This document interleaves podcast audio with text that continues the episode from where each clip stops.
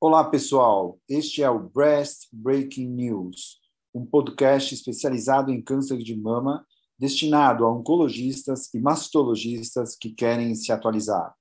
Toda semana, eu, Silvio Bromberg, mastologista titular do Centro de Oncologia do Hospital Israelita Albert Einstein e da BP Mirante, e o Dr. Daniel Jimenez, oncologista clínico da rede Oncoclínicas, iremos discutir artigos que foram destaque nas principais publicações médico-científicas sobre câncer de mama. Acompanhe no Onconews. Fala, Daniel, como vai? Tudo bem? Oi, tudo bem, Silvio? Tudo bom? Tudo Vamos tranquilo. Dani, hoje eu vou trazer aqui para a gente um estudo que é simples, mas que vai poder ajudar na nossa prática clínica.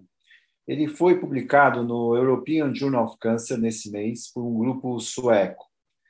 Dani, a gente sabe que o microambiente imunológico é importante modulador da progressão tumoral e da resposta ao tratamento.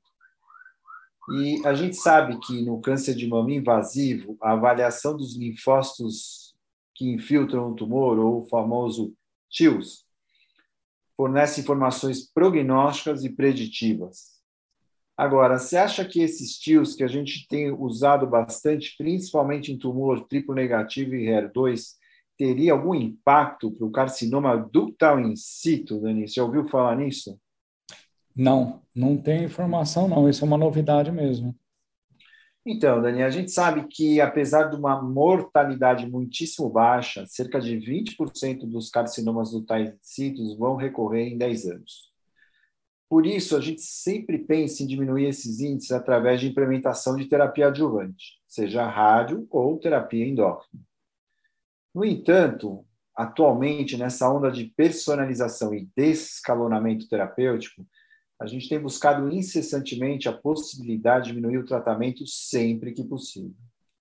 No caso do CDS, vários scores prognósticos têm sido propostos, mas sempre todos com difícil aplicabilidade no dia a dia. E, além disso, essas plataformas como o Oncotype ou Decision RT apesar de aparentemente separarem os casos de pior prognóstico, facilitando para a gente, então, indicar ou não a radioterapia, ambas plataformas têm um custo elevado para essa situação e a gente acaba não usando. Agora, veja só, a gente sabe que a imunossupressão provocada pelo ambiente tumoral, que tem um papel importante na progressão do tumor, e a gente sabe que dentro desse processo todo, dentro dessa resposta inflamatória local, a presença do TILS, ele é um biomarcador muito importante. No invasivo triplo negativo e HER2, a gente estuda bastante isso, leva bastante isso em consideração.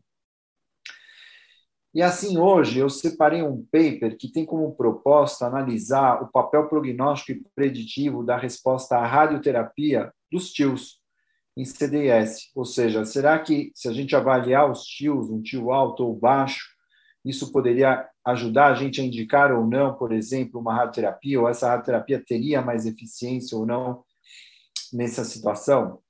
Essa análise pós-hoc do SWED DCIS Trial analisou se a presença de TIOS em relação a eventos primários ipsilaterais como o desfecho primário pré-definido. Os TIOS foram então dicotomizados com um cutoff de 5%. 62% das mulheres apresentaram uma prevalência de TIOS menor que 5%, ou seja, se isso é um sinalizador de processo inflamatório, ele, de uma certa maneira, 60% das mulheres mostram que o processo inflamatório no ductal in situ é um pouquinho menor. Agora, altos scores de TIOS foram associados com maior tamanho de lesão, positividade do CDIS para HER2 e maior grau nuclear e maior KI67, que, de uma certa maneira, são preditivos mesmo de maior agressividade do ductal in situ. Agora, os casos de ductal in situ com alta prevalência de TIOS tiveram um aumento significativo de recorrência invasiva em cinco anos após a cirurgia. Entre as pacientes que eram ductal in situ HER2 negativo e tinha TIOS elevados, esses tios permaneceram como um marcador independente de prognóstico desfavorável para risco de recorrência, com hazard ratio de 2,4. Então, o que, que o estudo mostra? Ele, ele resumidamente, que pacientes com ductal in situ de baixo risco, o status do TIOS baixo forneceu uma estratificação refinada para a gente poder omitir a radioterapia, apesar dos TIOS não mostrarem que é, afetar a efetividade da radioterapia. Então, CDS de baixo risco, com TIOS baixo, eventualmente a radioterapia não mostra resultado. No entanto, CDIS, HER2 negativo, com TIOS alto, sim, a radioterapia tem que ser considerado. É, eu achei esse estudo bem interessante, Dani, porque ele transcender, a gente faz, na verdade, a gente acaba transcendendo os nossos conhecimentos do TIOS para casos de ductal invasivo, para alguma aplicabilidade no CD, no, no ductal in situ, a ponto de ajudar na possibilidade de escalonar algum tratamento adjuvante, o que me pareceu é, bastante válido. E eu acho que o mais legal é que a gente consegue extrair isso do próprio relatório anatomopatológico, ou seja, a gente não precisa gerar mais custo para o paciente para tentar buscar algum dado para a decisão de, por exemplo, fazer ou não radioterapia. E isso me parece sempre bem-vindo. O que você achou do estudo? Gostou, Dani? achei interessantíssimo. É, é, porque é uma informação que a gente a gente está buscando mais marcadores para ductal in situ, porque assim, é uma doença que muitas vezes a gente fica sossegado, cá entre nós eu tenho muitas dúvidas se todos os pacientes precisam de endocrinoterapia adjuvante, que é, a gente pode discutir em outro artigo, mas é, é, essa questão do impacto de infiltrado linfocitário, ou seja, uma doença que ainda em situ já é imunogênica, dá uma impressão de, de que deve ser uma doença mais agressiva. E, e nesses HER2 negativos, deve ser, talvez, eles não colocaram, se não me engano, se eram é, ductais in situ triplo negativos, sabe? Assim, é, às vezes a doencinha é mais brava. Então, aí o impacto da rádio se fez presente. Né? Ou seja, você está lidando com uma doença que talvez o índice de recorrência loco, né, local é maior. É interessantíssimo, sabe? Eu só fico na dúvida assim, né? O ponto de corte foi 10%, né? Então, 5%. 5%. 5%. Tá, então, para presença ou não. Mas também, assim, eu acho que é uma. É, e tem a fragilidade do treinamento do patologista, né? Que eu acho que com o tempo vai ficar. Já estamos pegando muito anátomo, que o pessoal já está colocando no, no, anátomo do dia a dia de, de invasor, TIOS. Então, para a gente colocar isso na, no dia a dia em situ, vai ser muito fácil, provavelmente, né? Eu acho que sim, acho que é um dado a mais que ajuda a montar né, a estratégia de tratamento pós-cirurgia. Eu achei que é válido. Eu acho que também é uma, uma, uma ponta de lança, né? uma, levanta mais uma, uma ideia, uma, uma possibilidade. Eu acho que esse é, esse é o interessante também. Exatamente. Foi um dado provocativo, vamos dizer assim, né? Exato. É, numa época que a gente está trabalhando tanto descalonamento, Exato. É, pô, não tem tios, é baixo grau, idosa, vamos supor, pô, eu acho que é, pode ser um critério interessantíssimo e barato. Sem dúvida. Sem né? dúvida. E Dani, o que, que você trouxe aí de novo? Bom, Silvio, tem um estudo muito interessante que eu trouxe para essa semana, que a gente já discutiu, salpingoforetomia redutora de risco, mas em pacientes é, não portadoras de mutação do BRCA, mas dessa vez é, a ideia foi fazer um estudo, foi publicado em 18 de março de 2022 pelos Timbic e colaboradores, que é uma, assim, a ideia é né, analisar o risco de carcinomatose peritoneal em pacientes que fizeram a cirurgia de, de redutora de risco da salpingoforectomia, e, mas aí eles fizeram uma revisão sistemática de casos individuais. É, é um tipo de uma meta-análise muito mais, é, diria assim, precisa do que meta-análise você pega todos os papers e põe num software, né? Então, assim, a ideia foi a seguinte, é, a gente sabe que pacientes com mutação no BRCA1 BRCA2 têm um risco bem elevado de câncer de ovário, né? BRCA1 em torno de 44%, BRCA2 17%, e a salpingoforectomia redutora de risco ela é sugerida para BRCA1 em torno de 30, 40, 35, 40 anos, no BRCA2, 40 a 45 anos. Mas, assim, apesar de realizada a cirurgia, ao longo de 20 anos, nós temos um risco em torno de 3,9% para BRCA1 e 1,8% para BRCA2 das pacientes desenvolverem carcinose peritoneal. Né? Ou seja, tirou a trompa, tirou o ovário, mas mesmo assim, ao longo tempo, pode acontecer isso daí. Tem duas hipóteses que podem justificar. Uma que não está muito firme, mas assim é uma hipótese que seria a possibilidade de, no momento da salpingoforé, já sobrar tecido limeriano misto no, no peritônio pélvico. E tem uma outra hipótese mais forte, que é se no momento da cirurgia, ou na, na, na, na, trompa já ter carcinoma intraepitelial do bário seroso tá? que a gente vai colocar como stick. E aí fica mais fácil para eu comentar o restante do artigo.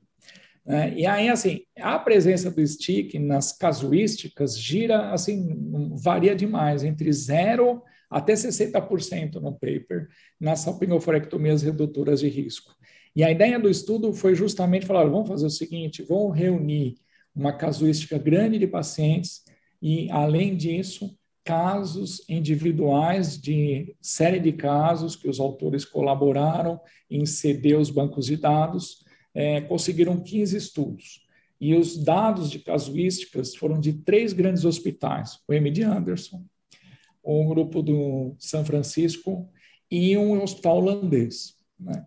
Aí eles conseguiram recrutar, olha só, foram 1.466 pacientes que é, desses três hospitais que fizeram salpingoforé com ah, como intenção é, de redução de risco, porque elas tinham mutação de BRCA1 BRCA2, e dos 15 estudos é, que foram selecionados, né, eles conseguiram recrutar mais 3.121 pacientes com todos os dados específicos, assim, de, de coleta de da, pacientes, é, individual patient data.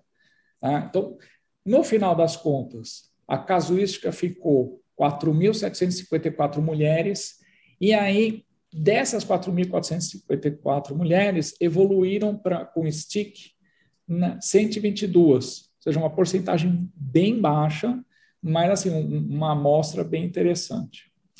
Agora, desse grupo de pacientes que se submeteram a salpingoforé é, redutora de risco, é, cerca de 3 mil não tinham stick, e o que é interessante, 57% BRCA1 positivo, 41,9% BRCA2. Agora, o que foi mais legal, assim, o grupo de pacientes, embora pequenininho, né, de 122 casos, é, com stick na, na trompa, é, tinha 70% eram BRCA1 e só 25% BRCA2. Então, parece que em BRCA1 a chance de na cirurgia profilática já aparecer um, um carcinoma intraepitelial é muito maior no BRCA1 e até justifica a, a cirurgia ser realizada numa idade mais jovem do que no BRCA2. E, e outro dado interessante, né? No grupo que não tinha nenhuma neoplasia na trompa, o risco de desenvolver a carcinose peritoneal em cinco anos foi 0,4%. Ao passo que nos pacientes que já tinham stick, ou seja, 13% dessas pacientes desenvolveram a carcinose peritoneal, ou seja, 0,4% versus 13%, que depois eu vou mostrar para vocês o resultado da análise multivariada. E, e, ao longo do tempo, ou seja, em 5 a 10 anos de, de, dados de sobrevida, os pacientes que tinham stick na sua pingoforé é, evoluíram com carcinose peritoneal 10,5% em 5 anos, em é, 10 anos, 27,5% dos casos. Ou seja, assim, é, é muito, um risco muito elevado. Agora, se não tinham nenhum carcinoma na trompa, aí 0,3% em 5 anos e 0,9% em 10 anos. Ou seja, despenca o risco. Até um número, tudo bem que os dados do, do, do, da introdução do, do estudo, é, daqui desse paper, fala em torno de 20 anos de follow-up, mas eu acho assim, 0,9% em 10 anos é um número muito razoável. Aqui eles não diferenciam BRCA1 do BRCA2 em termos de evolução de carcinose peritoneal, aparentemente é igual. A questão é a presença do carcinoma introtubário, se ele dá ou não risco de, de, de carcinose peritoneal. E na análise multivariada, a hazard para evoluir para a carcinose peritoneal quando tem stick é 33,9. Com, assim, um intervalo de confiança foi de, de praticamente 16 a 73, mas um P altamente significativo. E esse intervalo longo é óbvio por causa que o número de eventos, que no caso é stick, é pequenininho, né? E um outro dado interessante, né, para finalizar, é que também fizeram uma análise adicional para ver em relação à idade e em relação se BRCA1 ou BRCA2 teria mais risco de stick. É, a variável idade é praticamente contínua, então, conforme a idade vai avançando, o risco de ter um carcinoma intratubar é muito maior, e foi estatisticamente significativo. E como já tinha mostrado para vocês, a porcentagem BRCA1, BRCA2 em stick também foi associado positivamente, do ponto de vista estatístico. Então, BRCA1, a chance é muito maior. E o estudo reforça muito a importância da gente fazer essa estratégia cirúrgica preventiva, né, na salpingoforé redutora de risco, o mais breve possível, principalmente em BRCA1 e depois BRCA2 até os 45 anos. Agora, isso invalida fazer depois dos 45? Não não invalida, mas realmente já não é uma situação tão confortável. Então, as pacientes, quando elas vão fazer a cirurgia, é importante até dizer que se não tem nenhum carcinoma intraturário, nada, a chance é muito pequena. Né? Nós estamos falando aqui em 0,9% em 10 anos. Né? Mas é, o maior problema mesmo, e o estudo aqui confirmou, está muito bem claro, eu acho que o método é muito bem feitinho, é, que é o carcinoma é, intratubário seroso intraepitelial, né, não tem, é, aliás, tem um risco muito maior de evoluir para carcinose peritoneal. O que, que você achou, Silvio? Eu achei esse estudo top, Dani. Ele, ele obrigatoriamente remete a gente a um estudo que a gente citou, no, no, no acho que no, no primeiro podcast, que eles pegavam pacientes que não eram independente da população geral e viram que quem fazia esterectomia tirava a, a, as trompas tinha cinco, é, é, cinco, vezes menos chance de ter câncer epitelial de ovário. Né? Então, esse estudo que a gente citou, quem não, não sabe, acho legal até rever o outro podcast. E tem um estudo que eu apresentei ano passado no meu podcast pessoal, que era um estudo da JAMA Oncology, que eles falavam que eles dividiram era um, estudo multicêntrico que pegaram três grupos, um que fazia é, a salpingo-oforectomia e pacientes de risco e reposição hormonal, pacientes que faziam salpingo-oforectomia sem reposição normal, hormonal e pacientes, e pacientes que faziam só a retirada da trompa, salpingectomia sem reposição hormonal, porque ficavam com os ovários, visando exatamente levantar a bola para essa estratégia que mais esse estudo está dando. Ou seja, que é, eventualmente uma paciente muito jovem que é BRCA1 e que tem uma chance de ter um carcinoma na trompa, que aumenta o risco de carcinoma, de carcinoma peritoneal no futuro, ou seja, você tirar a trompa ovário não é 100% de redução de risco, é isso que ele está mostrando, é que eventualmente, sim, mais um estudo mostrando que talvez a gente tenha que pensar pelo menos em tirar a trompa o mais precoce possível e, na sequência, 40 a 45 anos, tentar tirar o ovário. Eu acho que isso é, é, é assim, já. Você veja, em, em, menos de um ano, são três estudos já batendo na mesma tecla e, e sinalizando para isso. Então, acho que é uma sinalização, e acho que é uma coisa que é, a gente tem que pensar quando for conversar com essas pacientes, quando for propor essas cirurgias, essas estratégias de redução de risco. Eu achei isso tudo muito legal, tanto que ele ganhou na, entrou na JCO, né? Não é um estudo então, porcaria, não. Claro que não. não. Muito bom, Daniel. Não. É... Eu só queria falar assim, que tem já algumas, é, alguns grupos que, quando aparece esse carcinoma intraepitelial na sapingoforé é, redutora de risco, tem já algumas recomendações de já operar. é, só pensar como câncer de ovário mesmo. Fazer sabe? estadiamento geral, né? É, que aumenta. Tratar mesmo, é, aumentar, sabe assim, de, assim na, eu não coloquei os detalhes do estudo, mas tem lá quem, quem leu o paper, é, tem um, um, grupinho muito pequenininho de pacientes, mas não, não, vale a pena a gente levar em consideração porque era muito pequeno. Mas dos pacientes que foram submetidos a uma cirurgia como se fosse um câncer de ovário, nenhum recaiu.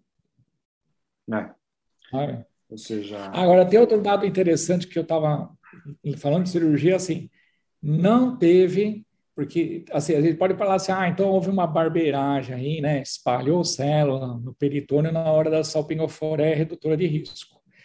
Mas no estudo, eles, eles observaram de todas essas pacientes que evoluíram depois para carcinomatose peritoneal, nenhuma antes de 18 meses da salpingoforé. Ou seja, sugerindo, ó, não foi isso, entendeu? Não foi por aí. E isso é interessante, porque às vezes né, você pode imaginar né, que isso pode já ter ocorrido. Não, é 18 meses por baixo. Então, aí é, é, é, o procedimento é seguro e, e, a impressão é que o buraco é bem mais embaixo. É isso aí. Dani, excelente. Esse é o Breast Breaking News, pessoal. Vai ficando por aqui essa semana. Continue com a gente se atualizando aí através do seu streaming de preferência e através da Onco News. Um abraço, Dani. Até semana que vem. Abraço.